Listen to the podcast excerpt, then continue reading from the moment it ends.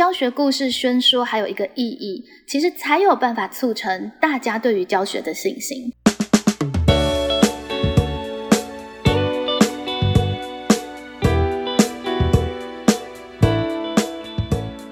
对忽然想到那个佛家，也就是说肉身其实是一个累赘，，Oh my god，在这个在这个 gather time 好像就是实践了一种就是灵魂漂移，真的哎，就是虚拟的。对啊，就是你没有了这个肉身的包袱，你反而移动就变得很方便，然后去跟别的灵魂对话，好像变得更轻松一点的感觉，很妙。对我真的觉得这是一个很好的经验。所以我常常会提醒这些师培生，或问他说：当一个变局发生的时候，你在哪里？嗯，你站的位置是看戏旁观抱怨的那个角色，还是你是会站在一个那我可以做些什么把这个局面再顶起来的那个角色？嗯，因为未来这些师培生会变成老师，嗯他就是那个要顶起局面，当所有的同学都懒懒在那里，嗯他必须要想方设法让干部动起来，让整个班级经营起来的那个主动的角色。对，所以这样子的一个意识的练习，真的是师培生要练到的东西。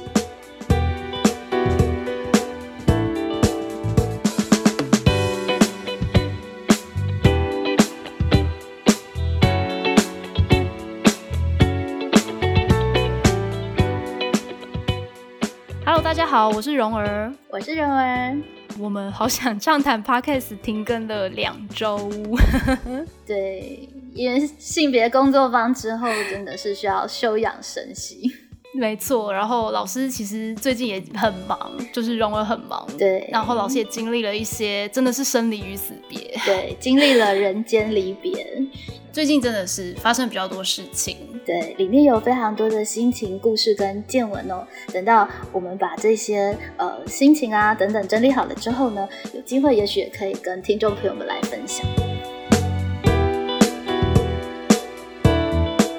我们上一集呢，就是有给大家一个承诺，就是跟大家提到说，我们下一集会再来跟大家分享性别教育工作坊发生的一些小故事。那我们性别教育工作坊在五月二十九号圆满的落幕，然后呃，我们就是成功的使用了 Gather Town，然后当天有呃将近五十个人一起参与活动。对整个 Gather Town 的情境，其实让现场的来宾蛮惊艳的、哦，就是大家呃，就是很新奇的感受到了，在一个呃虚拟的一个现场，然后上面有个小人物互相互动，也听到了正大跟景美女中才女们蛮精彩的报告跟分享。我们有完整的记录，前几天已经分享在我们畅谈的粉砖上了。对，所以呢，如果当天没有办法一起来的各位听众，可是你很好奇到底当天发生什么事情，那可以上我们的粉砖，然后我也会把链接放在我们的资讯栏，大家可以点进去看看当天到底发生了什么事情。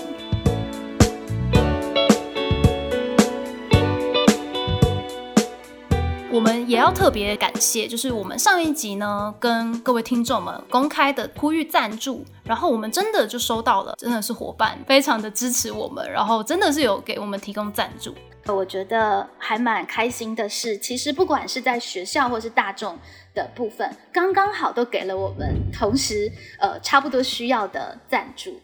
景美女中呢，在呃这段时间也帮我们找到了经费，一百八十元美金的现场的呃整个活动的经费。但在同时呢，我们在畅谈国文这边的赞助呢，也得到了一些支持的朋友们的赞助。我们总共收到了六千两百元。那当天的活动呢，我们其实花了一百八十元的美金，所以哇，真的跟我们刚刚好需要的经费其实是还蛮差不多的，还有多了一点点的金额。真的是感谢以下赞助的伙伴。那像晶晶赞助了五百元，然后静心哥赞助了两百元，然后景美的图书馆吴主任赞助了两千元，然后非常感谢他。然后刘佩婷赞助了三百元，移民老师赞助了五百元，还有福泉的爸爸赞助了两百元，然后还有谢雨辰赞助了两千五百元。虽然这次赞助其实大部分都算是我们的亲朋好友啦，就是亲朋好友的支持。其中有一位非常感人的伙伴哦，是刘佩婷，算是我们真的完全陌生的朋友。然后呢，呃，他不只提供了赞助，而且呢，也真的到了 Gather Town 的现场陪我们玩了一整天。所以真的是非常的感动，等于说我们透过这个赞助的活动，我们也多募到了一倍的一个资金，然后我们也会如我们的承诺，就是把这六千两百元完全的用在未来性别教育工作坊的活动的一些经费，等于说它会成为这个活动的公积金，或者是还有其他相关的一些教育活动。嗯嗯。呃，这一次呢，包括像是图书馆主任，他说：“哎呀，你们这个转账太麻烦了，所以呢，他就直接 直接说，佩蓉老师，我就直接把钱给你好了。”对对对，其实蛮感人的。他就是说，你们辛苦了，很感动。对，那我也就把这笔钱收下来了，因为我想要让这样子的一个教学理念支持的善意真的流动起来，然后呢，呃，用它来发挥更大的影响力，也让更多的人去注意到教学现场，企图要做一些改变的这样子的一个动力。其实是值得大家支持，而大家也是真的可以透过行动来支持他的。其实像是老师在呃，也不能说筹筹筹钱经费，筹钱就是其实老师在就是为着这个成本呢奔走的过程中，应该也有很多发生的一些看见嘛。就是说，包含学校端，就是你跟景美。呃，这方面的互动，没错。我觉得其实有时候真的，当遇到了一些突如其来的一些意外的时候，当我们不躲避它，然后跟它直球对决面对的时候，常常就会有一些意外的可能性。说实在，其实就像是我们上一集说的，老师在举办活动的时候，常常其实不会想太多，然后就觉得我自己负担的来，反正就我自己负担就好了。我觉得每个老师几乎都会做过这种事情。对对，请班上同学喝饮料啊，等等。对对对对对，就是想说，通常那种比较最小的，就是最小的金额，大概就是 请班上同学喝饮料、庆功宴啊什么的。老师自掏腰包。对，其实老师这个真的觉得是没什么，因为其实老师其实后。一定程度来说，它是一个蛮独立运作的一种行业。就是老师，尤其你担任导师，或是你带领一堂课，你在你自己的课程里，其实你蛮可以自主，你想要做什么。所以在这样的一个状况之下，有的时候当你做的事情，呃，不被理解的时候。老师有时候会就陷入一种情绪，就会觉得可恶，我做很棒的事情，但是都没有人支持我。其实我自己在呃在之前办各种活动，也常常会有这样的心情。那在这次的经验里面，其实他让我知道，我们只要把故事说出来，把我们在做的事情告诉别人，常常其实不见得大家这么冷漠都不支持你，只是大家也没知道你需要被支持。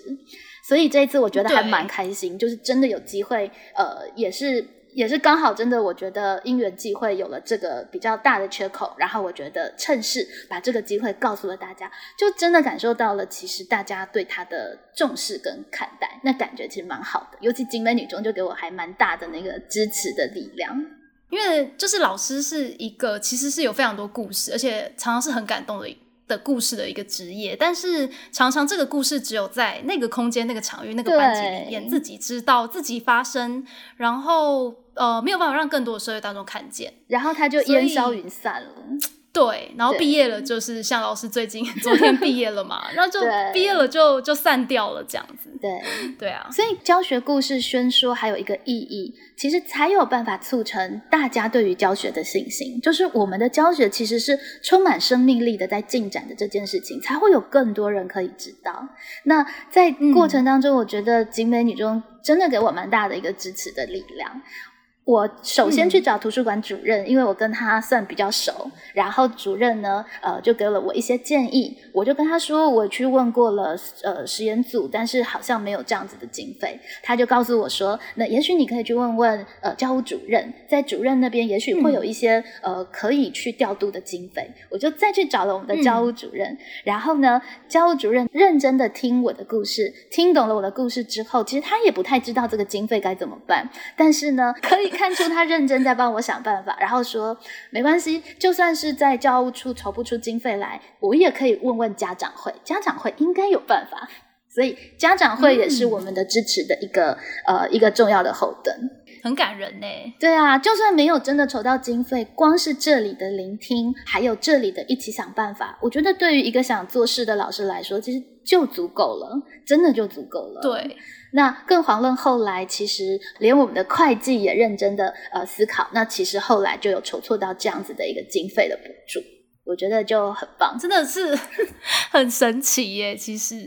事实上，对于这样子的一个小环节哦，我觉得在教学现场好重要，因为我相信，其实呃，最简单的方式就是跟老师说，不好意思，我没这个经费。对啊，一句话就据点，你就可以据点一件事情，但是就会觉得，对啊，对于教学好缺少想象，而且好没有 sense，一起触碰一件事情的发生，我觉得那好可惜哦。日复一日的就会消磨掉一个老师对教学的热情。对啊，所以其实只要多问一句，或者是多听老师想要做些什么，以及肯定老师做这件事情的意义，甚至之后真的找不到经费或干嘛，我觉得其实真的都不是重点，是那个一起想办法、共同促成的这样子的一个心意，我会觉得是行政端可以给老师很大很大的支持的力量。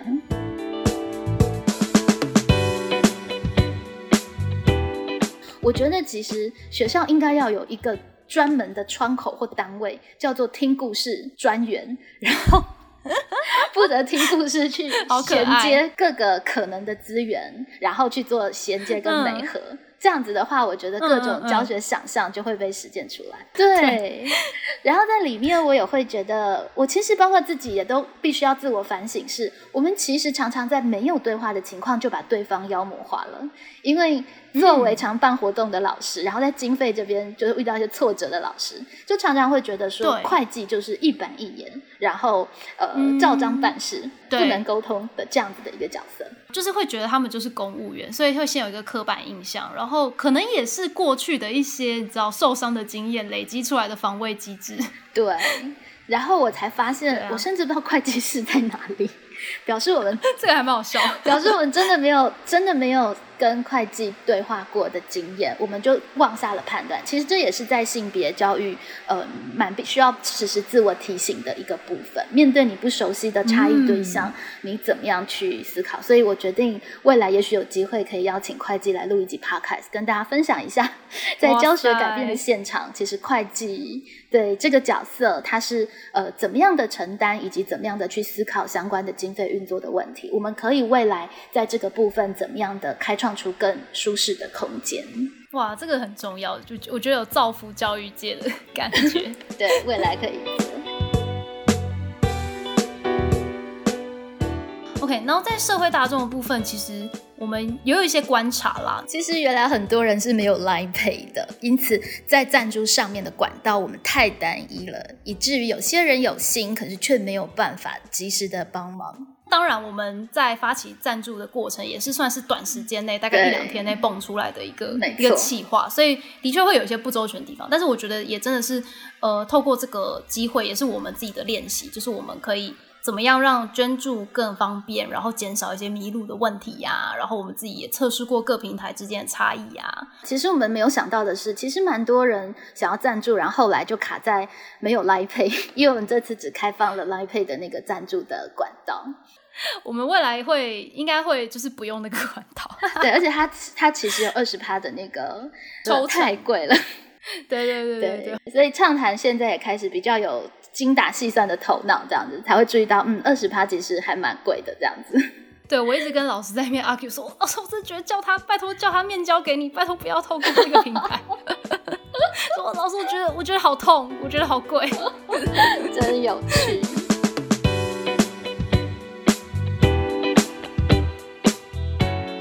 这次呢，其实还有一个小插曲哦，就是在筹办经费的过程当中呢，原本最初最初的想法是，我就来请那个我的靖哥哥呢来进行一场演讲，然后诈领讲师费，也不能说诈领，应该是说，应该是说请他把讲师费捐助出来，作为作为经费的弥补，压榨讲师这样子。强制赞助，对，就最初的想法是这样，就最简单的方式就是我请他办一场演讲，然后把讲师费捐出来，差不多就可以弥补活动需要这样 子。对，那现在呢，因为有筹到了独立的经费，所以我们就可以把这个讲师费呢真的给静哥哥这样子，所以呃也算是我们性别工作坊在汇流的过程当中，呃一起一并延伸产出的一个教学的活动，然后也跟听众朋友们分享。对，所以在六月十一号礼拜六的早上呢，我们就是会邀请呃佩蓉老师的先生进行哥要来跟大家讲一个非常精彩的主题，这个真的是错过 很难再有。因为它的主题就是才女之夫，没错。所以呢，当这个当这个礼教世家男遇上草莽后代女，会谱出什么婚姻故事呢？对，光是这个 slogan 就充满了想象空间。就是妻为才女，其实呢，对于先生来说也是。有蛮大的挑战的，因为他会做很多跟一般他预设的女性或者是贤妻不一样的反应跟角色。那要怎么去理解跟审美？其实这样子的一个观察，就是男性视角对于性别议题的观察，反而是在现在的论述里面反而是少数，诶，就是比较少听到的。嗯。尤其是现在性别意识比较起来的这样子的时代，那呃，你身为一个男性，然后你自己也是支持性别意识的，然后你要怎么样，就是让那个知行不要产生落差嘛？你知道，可是你有没有行出来？那这个其实是一个蛮大的挑战。然后同样的，对妻子来说，对才女来说，也同样的会有在这个框架里面的挑战。所以那个处境跟辩证就是很精彩。对我们从。结婚到现在，其实也已经超过十年了，好可怕。真的很可怕，然后中间有非常多的故事，以及很多回的深度沟通。我真的其实从很早就会觉得，这完全是一个非常好的性别教育的素材。那这一次呢，也因为这样子的一个契机呢，就正式把它变成了演讲。这是第一次，呃，第一次公开面试的主题的主要就是会谈我们在婚姻历程过过程当中的一些彼此的心思，而且其实。大家不要小看男性在里面处境之困难。对于女性来说，虽然女性是可能本来是比较被压抑，然后比较被委屈的一群，但是在这个女性主义的呃成长的过程，等于是女性她是越来越、越来越被解放，越来越被开展。嗯，但是作为原本的既得利益者的男性，他的感受其实会是他他会一直被剥夺。本来我这样可以理所当然，对我现在这样理所当然会被骂。其实，对，其实你可以想象吗？就对男性来说，他会觉得他的他的那个呃，他的他的权利一直被剥夺，还要一直被骂。其实那也是一个蛮值得被关注的一个心路历程。嗯，没错。所以这个讲座还有一个亮点呢，就是因为我们的静心哥呢是有呃，现在是有心理学博士的背景，博士研究生，努力中，博士研究生。努力中，对对对，所以这个讲座还会去结合，就是华人的经典哲思，还有西方心理学的理论。那所以他会有华人的观点，可是也有就是中西对话，所以我觉得这是非常精彩，而且真的是要去凸显，就是他嗯进入婚姻已经十年嘛，后来又就是投入了心理学这个领域，所以过程中一定会有很多新的看见。对，才女之夫就是常常会被被那个要求来做类似像这样子的意料之外的事情。然后本来只是 跟他说，就是 没关系，你就是一个随便的演讲，就是给班上同学听。然后后来呢，就是不小心就变成了一个全国教师研习的规格这样子。对对对对对，就是如果你的老婆是佩蓉老师的话，那你心脏也是要够强。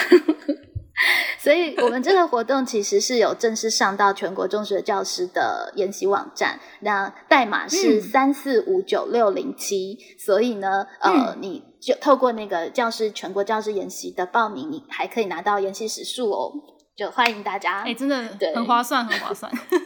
对，欢迎大家线上参与，九点半到十一点半的时候可以线上参与。对，那我们的资讯也会放在我们的资讯栏，所以有兴趣的听众呢，可以礼拜六见。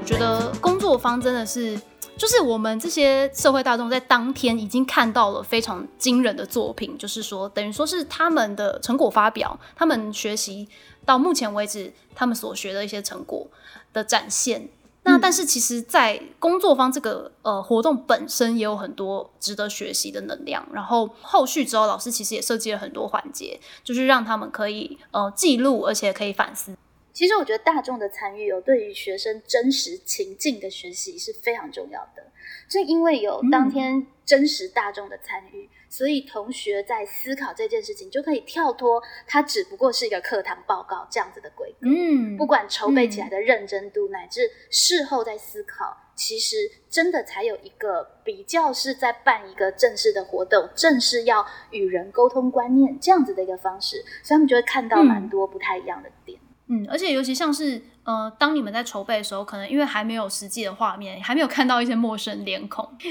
嗯，可能还是会停留在这是一个课程的呃作业，是课程的报告那种感觉。但是当活动发生，当工作方举办的时候，就真的我们这些人都涌进去了，所以那个就是玩真的的，就是真的要来玩真的的感觉了，就真的有促成他们的当天的一些表现，我觉得蛮惊艳的。所以其实包括在课程安排上面也是经过不断的修正的，因为像前几届我把工作坊其实就排在课堂的最后一两堂课，然后就匆匆的散了，根本没有办法再有一些时间做后设的反思。但是这一次我觉得他们就做了一个蛮有品质的传承，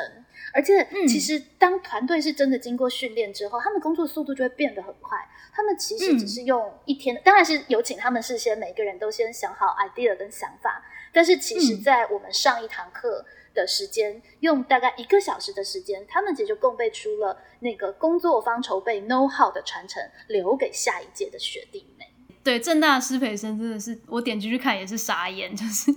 想说哇塞，这个内容非常的精实哎，然后很认真的书写，而且呢，就是。哦，还有一个小插曲，就是我们那当天活动办完之后，其实大家是留在那个 Gather Town 的大厅，有点依依不舍，就是还想要闲 闲聊一下。然后那个其中一个总招顾问洪阳就马上说：“ 我已经想到了八点要检讨的事项。”他真的很认真。大家还是缓家说：“哎，那个是不是应该先庆功一下？哎，现在就是当场要马上在 Gather Town 里面检讨嘛？”对对对，我说我们先休养生息一下，这样。然后就是经过了一个礼拜的休息，其实这个记录留下来真的是非常重要。一方面是让举办的同学自己重新反思当天的学习，那也让下一届的学弟妹有看到前面的有机可循，他就不会觉得自己又要从头开始。对，而且其实有了这样子很棒的范本，其实也可以让之后的学弟妹就是知道。呃，之前的人是怎么应对这个课程？然后你修这个课，你做这个作业，你可能要做到某一种程度，那会是这个课程的期待。其实也蛮好的，也减少了一些沟通上面会产生的一些那个障碍之类的。那像弘扬，其实真的有在认真观察这个课程的人，其实提就会提出很多蛮重要的。问题甚至很细的细节，比方说，他就发现了当天在玩游戏的时候，其实每个来宾的名字太长，以至于聚在沙发区那个名字哦，就全部会叠在一起，就类似像这样子的小超级细耶，真的超级细。其实我们作为与会的社会大众，就是没有那么有感觉，但是因为他是你知道受过实习老师训练，就是。天天都在观课，写那个观课笔记，真的会观课这样，真的会观课的，会观到很细，老师怎么操作都会看的。然后我就想说，哇，这个真的是有训练，写超多，他真的，他那个笔记不知道写几千字。对，还包括其实像是他也注意到了，在 Gather Town 有个问题，就是主持人的权限过大，所以在每一组讨论的时候，其实主持人单向的声音会打断大家的讨论。嗯，他也提到了跟就是学弟妹们啦，就是说，嗯，其实我们要更把工作坊当天当做上课，就是要跟人对话。报告的时候，你必须要更有跟人讨论事情对话，而不是就是我把东西丢给你这样子。嗯，这真的是一个很重要的观察，尤其是因为这一群学生是师培生，他们是未来要成为老师的人。这个真的是有当过师培生，而且实习完现在在教育现场的老师会看到的一些重点。他们是师培生，所以他们是未来要成为老师的人。那所以，他其实在现在这个阶段不应该一直把自己定位成学生，而是要懂得调度那个角色，角色扮演要懂得调度。说，当有机会的时候，你要知道自己在台上是老师，你怎么控场，你怎么搬筋，其实都是很好练习的机会。包括你的 Q 点要设计在哪里？那 Q 了之后没有人回答，你不可以干在那里啊！你要用什么样的方式让这个课堂流畅的进行？嗯，也因为有了这样子的一个真实的模拟，其实我相信大家就真的才发现了，哎，这真的是要设计的。嗯，那个感觉一定是无比鲜明。对啊，而且其实老师这个工作坊也是等于丢给这群师培生一个更接近社会现场的一种的一种班级，其实。其实可能比 他们要去国高中来的更有挑战，因为那个是非常混龄的。但是我觉得这个这样子的挑战其实很好，因为我过去在修师培的经验，常常是你修班级经营，可是你根本没有去 run 一个班级，你根本没有真的去经营一群人，可能不一定在大学生的阶段有机会去 run 到一个班级。但是好歹你有没有一个经验或是一个训练，是你要去面对一群人，然后你要去带领一群人的这样子的机会。我之前在师培的经验常常是。就是学纯理论，就是 就是真的上课就是听老师讲一些理论，所以我觉得这个部分真的是这门课很大的一个重点，这样子。对，有现场很重要。那常常呢，直接出了社会的问题就在于你有现场了，但是你不会有一群人陪你后设反思。没错，你就真的一堂课一堂课的上了，不会再有人陪你说哇，我们可以怎么修正的。这就是失陪为什么一定要现场的原因。包括同学，其实蛮蛮多同学都有提到关于时间的问题。嗯，同学提到说，其实彩排应该多彩排一两次就会更好。嗯，但是每一次的状况就是，其实有办法挤出一次的彩排的时间就已经很了不起了。真的，大学生都很忙啊。然后也谈到了报告的时间，因为其实这一次有点超时，嗯，所以呃，在报告的时候时间来不及了，该怎么办？哇，这也是非常实务的问题，对对吧？对他们开始有想到一些细节了，对不对？对，就是没有经验，你就只能加快你的语速，嗯，可是其实这样子是会让品质变得不好的，对。所以因为同学现在真实遇到问题，并且产生困惑了，我在这个时候再告诉同学。所以立标题是重要的。我有三点，其实你在心里是必须把我有十分钟报告三点，那每每一点大概只能报告三分钟。你其实是必须要做到这样子精准的时间分配的。嗯哼。然后还有一个小技巧也很重要，同学会遇到问题是啊，糟糕，时间来不及了，但是他不知道他怎么跳。嗯哼。因为他没有事先处理过你的材料里面哪一些是最重要一定要讲的。对，OK，就是这几句话，这几个概念我一定要讲。那这几个例子，如果真的没有时间，我可以省略。嗯，这是必须要事先设想好的。所以，当你时间来不及的之后，你才会知道你要跳哪个地方。对，否则学生会遇到个问题是啊，我知道时间来不及了，但是我除了越讲越快，我不知道我可以怎么去偷那个时间。嗯嗯嗯，对，就是对于自己内容的熟悉程度啊，然后你准备的时候有没有整个想过那个内容的大纲等等的。还包括同学自己也有谈到，有来经过彩排的同学就会注意到，因为老师就会跟你讲，你这几句话可以浓缩成一两句话。嗯，你这一个例子其实重点在哪一句，其他都不用讲。其实大家会冗赘，在你你练的不够的时候，其实你的话语里面会有非常多其实可以删去，大家会更明白的空间。嗯，那这个真的就是功夫了。嗯，对。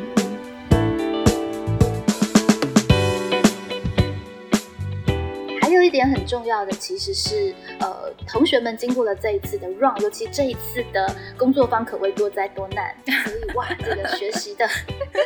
学习就是非常的足够这样子，就从实体转线上啊等等的，然后要用全新的 gather town 啊，然后遇到经费的问题啊等等的。所以，其实，在里面大家也更可以感受到，当团队遇到的状况是有好多变化球的时候，这个球要怎么不漏接？嗯，必须要整个团队形成了一个能量网，才有办法把这个球给网住。嗯，而这个网要怎么形成？是每一个人的主动性必须要出来，每一个人都想象，哇，我是不是应该要多做一点？你才有办法把那个网给加固起来。嗯嗯嗯，就是不能只是被动的在里面等其他人给你下指令啊，或者是请你去做什么事情啊，而是你在你自己的岗位上面，你可不可以多想一点点这样子？在这次的检讨里，我觉得还蛮感动的一点是，场气组、场地计划组他在分享，呃，就是最后的检讨的时候，他有说到说，他们其实事后才发现，当活动从呃实体转为线上的时候。其实整个 Gather Town 的空间的建制，他们后来仔细想，发现其实这应该是场气组要做的事情，因为要建构这个场地空间嘛，对不对？对啊。可是当时呢，可能场气组其实还会，场气组可能没有意识到，或者甚至还有停留在可恶，我们 实体的那个策展都已经布置好了，在研究大楼哪里哪里要策展，你现在忽然转到这个虚拟的空间，我们全部都要都要删掉了啦。嗯可能甚至还在现在这个情绪里面，嗯所以没有接住这个球。所以他们后来发现，其实整个 Gather Town 的空间是由总招来建立的。这个部分他们觉得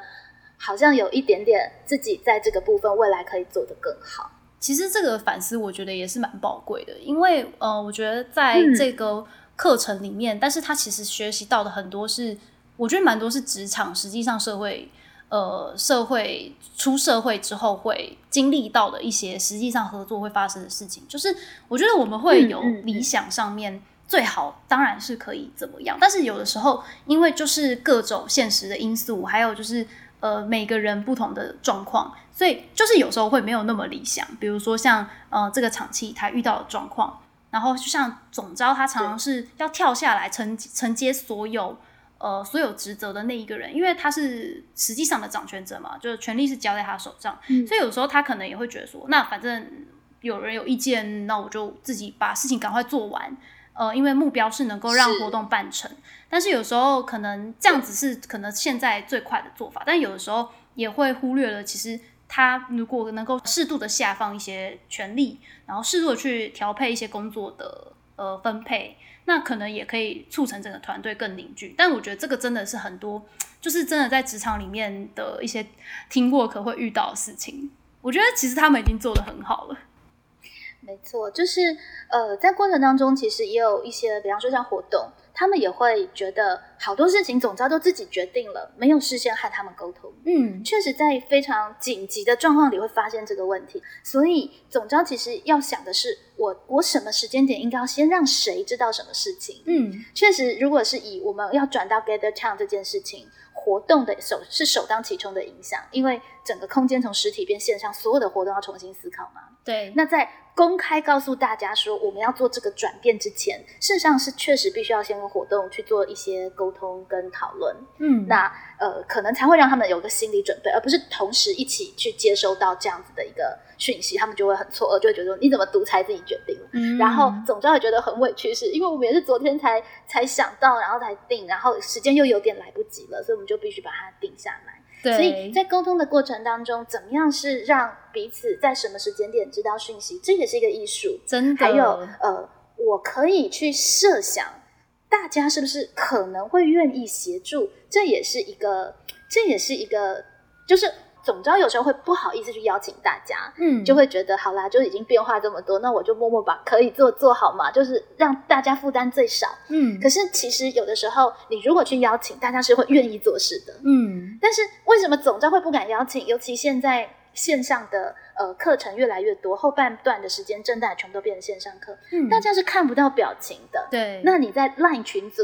总招又常常会觉得讯息被已读不回。其实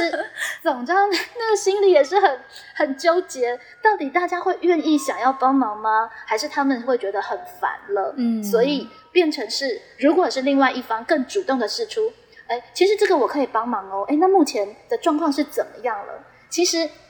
团队如果大家更有意识试出这样子的讯息，嗯，大家就可以更放心的知道有人是愿意做事的。对，这个好重要，虽然是很细，可是这真的非常重要。真的，而且我觉得我作为侧面旁观看这个活动的筹备，我也会觉得很难得。就是说，很多老师可能他如果是一路顺风行的，他会很顺利进入教育现场，他可能没有真的去职场工作经验。那可能以前在学校，如果他没有玩社团或者是没有参加营队筹办的话，他不一定有这种真的是大型团队的那种。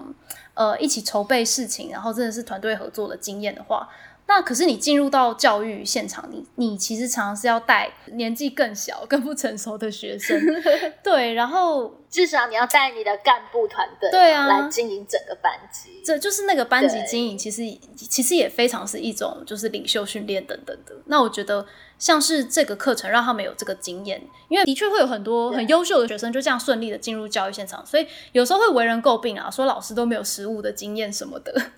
所以我觉得像这样子的活动，其实在现在的大学能够越来越多有课堂去反转，我觉得是越好。尤其是像师师培生，他们真的是面对一零八课纲第一现场的的那一群老师，那群最年轻的老师。所以我常常会提醒这些师培生，会问他说：当一个变局发生的时候。你在哪里？嗯，你站的位置是看戏、旁观、抱怨的那个角色，还是你是会站在一个那我可以做些什么，把这个局面再顶起来的那个角色？嗯哼，因为未来这些师培生会变成老师，嗯他就是那个要顶起局面，当所有的同学都懒懒在那里，嗯他必须要想方设法让干部动起来，让整个班级经营起来的那个主动的角色。对，所以这样子的一个意识的练习，真的是师培生要练到的东西。嗯，否则到了教学现场，遇到现在越来越有自主意识的学生，对，其实老师很快就会放弃，放弃叫他们做什么有意义的团结活动的事情了。而且学生意见都很多，每个都跟你唱反调的话，没错，所以真的要好好的练一下，这样子自己到职场呢，才可以让你的热忱撑久一点。没有错。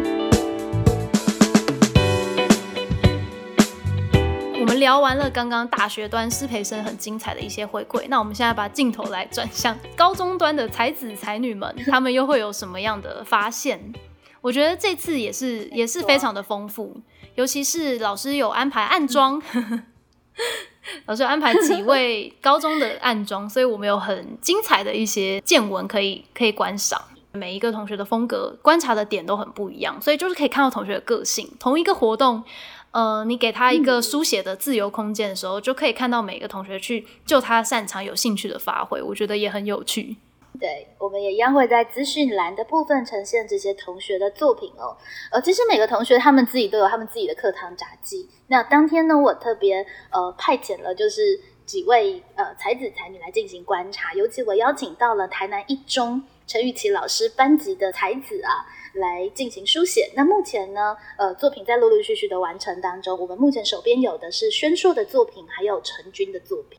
那像宣硕的作品啊，他就是有写到说，他觉得很多女司机，呃，很多人觉得女司机是一个，呃，加上这个“女”的这个词是一个性别刻板的印象，但他自己觉得还好，因为有的时候可能只是用几个字。字那个可能是取决于一些汉语的韵律的协调性啊，或者是可能是一些嗯，不一定是直接一定要扣连到性别刻板印象。对，宣硕可以看得出来，他是一个对词语蛮敏锐的一个孩子哦。嗯所以在他们的任务包里面呢，其实我有一个空间是让他们进行现场速记，然后后来呢，再请他们把它写成完整的一个段落的文章。嗯哼，很有意思的是，宣硕其实在那个呃速记的部分，你可以看到他对于现场学长姐的报告，其实是会有一些回应跟一些想法的。嗯对，那后来整理的文章其实也蛮好的，他挑出了词语性，还有像是那个性与值这样子的一个标题，然后就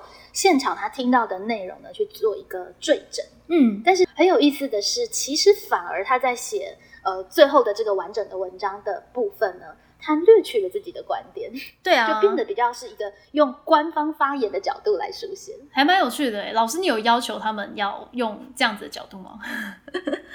其实没有，我觉得很有趣，就是呃，同学们包括在写知性题的时候，我觉得可以看到一个同学们的犹疑，就是其实同学会有一些不错的想法，嗯但是他心里会有一个觉得好像老师或者是呃出题者希望我怎么写的一个方向。嗯，就现在的孩子还是会有这样子的一个顾虑嗯跟这样子的一个预设。我猜测宣硕其实是有带着这样的一个预设来写，他就写的看起来就会比较官方。事实上，如果宣硕可以再把他自己的见解呢放进来，并且更大胆的去进行呃论述跟讨论的话，我猜测呢这个内容呢就会更加的更加的有个人的特色了。没错。那像另外一位才子陈军，他的观察也是很有特色的，因为他就是唯一有提到这个 Gather Town 的空间寓意，他有去做一个很细部的观察，我觉得这个也很棒。对，我觉得陈军的观察也让我蛮惊喜的。他其实呃，除了对于现场报告内容的观察，他对于整个环境也是有 sense 跟感触的。嗯所以对于 Gather Town 这个空间呢，他自己做了他的一些想法跟思考。比如说，呃，Gather Town 里面的沙发区啊，然后是不是能够穿梭啊，然后这些高墙的阻挡啊，还是是不是独立的空间，然后还有麦克风的设计。那比如说，他写的很细，比如说我们都必须要移动到麦克风才能发声，就是跟这个软体的设计都有一些关系。然后还有老师，老师常常会说，哎，怎么样可以穿越人群？可以按一下 G 的键，就是可以 G 对对对，老师常常有在呃广播教大家一些小小操作的一些小技巧，那他这些都有把它记录下来。我觉得，哎，他他的观察就是也有另外一个另外一个角度。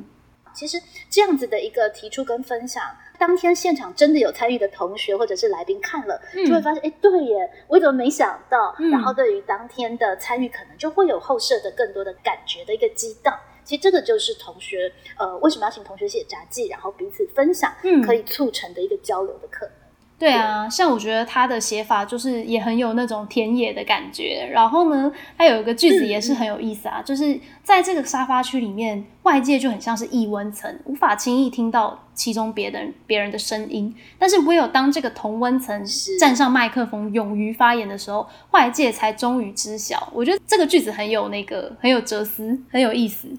对啊，真的都是才子哎，就是哇，台南一中的同学真的是有一定的程度，所以在观察上面还有在表达上面，你都可以看到有一定的水准。对，那我们当然也是要来介绍我们才女的部分，是 对我们的才女代表的佳宇苍林，她其实呢也在事后做了一篇还蛮完整的一个见闻记录。对我其实看到也是非常的震惊，就是没想到就是有人写了这么长，然后非常的仔细，而且非常多的观点，而且自己还做了很多的额外的 search 跟研究，把一些他查到的资料都统整进来，等于说他这跟这个性别教育工作坊又在进行了一层对话，又在进行了一一层思辨之后的一个作品，所以这个作品也是非常可观。然后它的标题也是。很棒，它的标题他自己下的标题是“聚光灯下的多元与偏见”，然后性别与媒体之间的思辨，等于说他自己有点像是一个小论文、小型的一篇小期刊，他又在就这个主题呢，自己再去找了很多资料，自己来进行思辨。没错，它的完成度真的很高，连那个 logo 封面图都有了。对，那个自己设计的，是不是？我想说，我的天哪，这个 banner banner 都设计好了。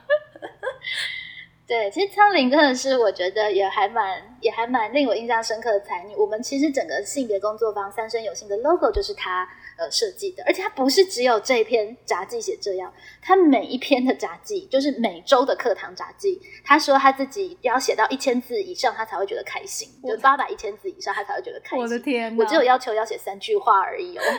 真的很夸张，超级认真。真的，让听众朋友可以去看到他对于学长姐报告的贝克德尔的测验呢，其实他有呃，他有做了一些记录，就是蛮蛮详实的记录，他新学到的观点。那对这个观点呢，又做了一些延伸跟思考。比方说，他讨论到那艺术电影、艺术表现的电影是不是要性别平等呢？那这样子会不会干涉到那个艺术的发展呢？等等的。那对于呃这样子的一个议题的挣扎。里面呢，他甚至把法律查出来，就是呃，关于这样子性别意识的流变，那法律审查制度有什么样的改变？他自己去找资料去做了补充。然后还有另外一个蛮惊喜的是，他也非常细心的把当天我们在 Gather Town 留言区的对话，精彩的部分收录了下来。我觉得他真的是手脚很快，手脚很快，对，真的很细心，对。大家真的还蛮可以去观看一下的。其实你可以感受到，当一个同学真的很认真，而且养成了习惯，每一堂课做这样子的记录，那他一整个学期下来，两年下来，三年下来的学习的成果，自然而然，其实不要增长也。也只能增长了，对，他他肚子里的墨水不增长也只能增长了。真的，就是他这一篇的，你如果说学习历程档案，我觉得好像已经是抵别人不知道几篇那种感觉。是，所以呃，未来有机会我也会采访他，因为他在呃昨天跟学妹分享他的整个 Notion 跟做笔记的记录，其实让学弟妹蛮。惊愕的，更让我觉得很棒、很欣赏的一点是，别人看起来说：“哇，你怎么这么辛苦、这么用功？”那自己自己玩的蛮开心的，嗯，就自己写的不亦乐乎，嗯，对，我觉得这点真的是他很棒的一个特色，因为其实他也是让我印象非常深刻的一位才女。就是我当天参加活动的时候，呃，有其实呃多数活动的过程我都觉得哎还蛮棒的，但是自己。会作为一个旁观者，会对我来说比较有感的是，我真的跟里面的一些陌生的学生建立了一些连接，然后跟他们对话的那个经验。那苍林啊，就是佳宇啊，他就是一个令我印象深刻的其中一位学生。我们在中午休息时间的时候，大家就会自己哎默默的就聚在一些沙发区，然后其实可能在吃饭啊，然后可能是在休息啊，然后就哎就很自然的就聊起了天来。然后大家的进出与参与都非常自然。我觉得这个也是呃跟朋友老师聊到觉得很有趣的，就是 Gather Town 这种线上的一种平台，不知道为什么跟实体办活动的时候还是有些不一样感觉不太一样，对不一样的差异，就是实体的时候好像很难这么自然的就。嗯，钻到别人端着便当，端着便 当便当去，对，去别人插入别人的的沙发区那种感觉。对，好像在实体的包袱还是会比较重一点，比较会跟同温层在一起，所以很难就是很自然的这样走出去。因为对于虚拟来说，你可能只是移动一下你的左右键，然后晃一晃你的那个嗯包袱啊，露脸的成本啊，社交的那个包袱，突然好像没那么重这样子。对，忽然想到那个佛家，也，就是说肉身其实是一个累赘。Oh my god，在这个，在这个 gather 上，好像就是实践了一种就是灵魂漂移，真的哎，虚拟的，对啊，就是你没有了这个肉身的。包袱，你反而移动就变得很方便，然后去跟别的灵魂对话，好像变得更轻松一点的感觉，很妙。对我真的觉得这是一个很好，而且很很我觉得很棒的现象。因为我们其实畅谈也办了办过很多实体的活动。那从我的角度，因为我过去在办实体活动现场，常常我比较是那个就是行政工作比较多，然后 就是很多事情要做，所以呃，通常如果我通常不太会就是怯于跟陌生人搭话，可是问题是在。实体的状态常常是因为太多事情会打断，所以你没有那么的有余裕，真的是可以那么闲暇的，就是哎，我就是在这边，然后没错，没事，我就是都可以跟大家 聊天的那个情况。嗯，对，所以我觉得这是一个很，就是对我来说一个蛮棒的经验，我印象也很深刻。那苍林当然是其中一个，我们跟他进行了蛮深度对话的一个高中生，对他就会自己走进我们的群体，然后。很大方，落落大方的，就是说，因为我很想要认识你们，然后跟着我们就聊了起来。没错，因为其实我们还是有点跟畅谈的成员这样。对对对，我们还是有一点小圈圈啦。我们畅谈成员就在云 在云端上面就默默自己同温层了起来，在某一个沙发区大家聚了起来。但是很开心的是，有一些呃大学生也好，然后高中生也好，就会慢慢的就是呃漂移到我们旁边，很自然的加入我们，不会觉得说哎一群老人，然后。不知道他们是 不知道这些老人是谁，这样子，就大家很自然的就建立了对话。那尤其苍顶是非常落落大方，所以我对他的印象非常深刻。他跟我们谈话起来，你不会觉得是在跟一个学生对话那种感觉，是真的是他的态度又不会让你觉得嗯太过呃骄傲吗？也不会，他就是非常的大方有自信。那我觉得这个真的是在现在的高中生可以看到。这样子的素质，我觉得是非常惊艳。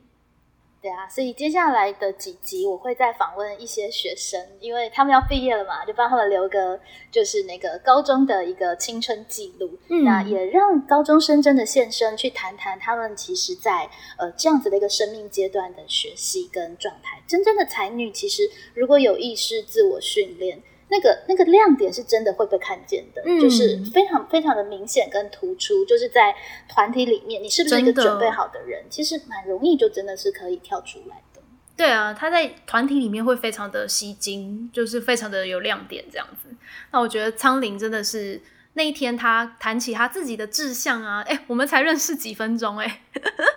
他就可以落落大方的谈起自己的志向啊，然后哎，好奇我们在做些什么事啊，我们可以就可以跟他自然的分享，哎，我们团队的成员现在在做些什么事啊，可以跟他的志向有一些互动对对话的。我觉得这个真的是蛮难得的，因为通常高中生都是要大人去，你知道，想方设法的 跟他建立关系，然后打开他的心房等等的，或者他们通常都不太理理大人。对，这个自动化的小孩，这个真的其实就又跟刚刚说的一样，你在一个团队里面，对，你在一个团队里面，你你的位置在哪里？你自我定位在哪里？嗯，我定位是一个需要别人引导的人，还是其实你自己就有一个主动性？嗯，你自己就有一个动力去共同促成这个活动，然后在里面是可以驾驭自如、悠悠自在的。其实这个在任何一个年龄层都是非常重要的学习以及意识。对啊，我觉得他苍林的表现其实就让我看到什么是素养，因为这个东西真的是很难 很难用言语形容，很难教，很难教。可是你看到他那样子表现出来，那就素养啊，真的是超级明显的，就是你心里面就是就觉得说啊，这就对了。怎么会有那么难得、那么可可爱的小孩？就是这就对了。对。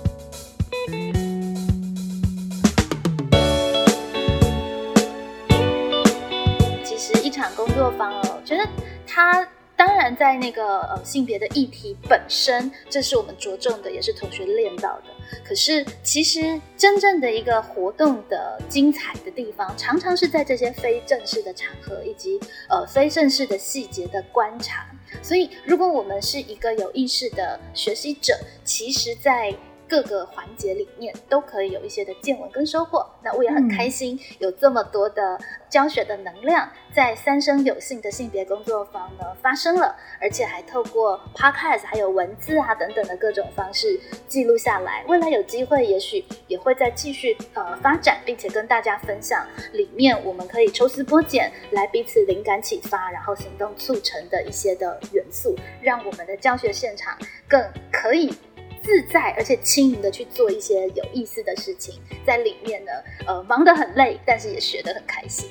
对，就是感谢各位听众的支持赞助，因为其实你的点阅、你的聆听也对我们来说是很重要的支持。然后更遑论就是有实际真的是赞助我们的听众，我们也是非常的感谢。那我们也会继续的让这个赞助的能量继续往下传承，所以未来的活动呢，我们也会继续的可以用这笔公积金。那所以真的是让这个教学的能量可以一直往下传承。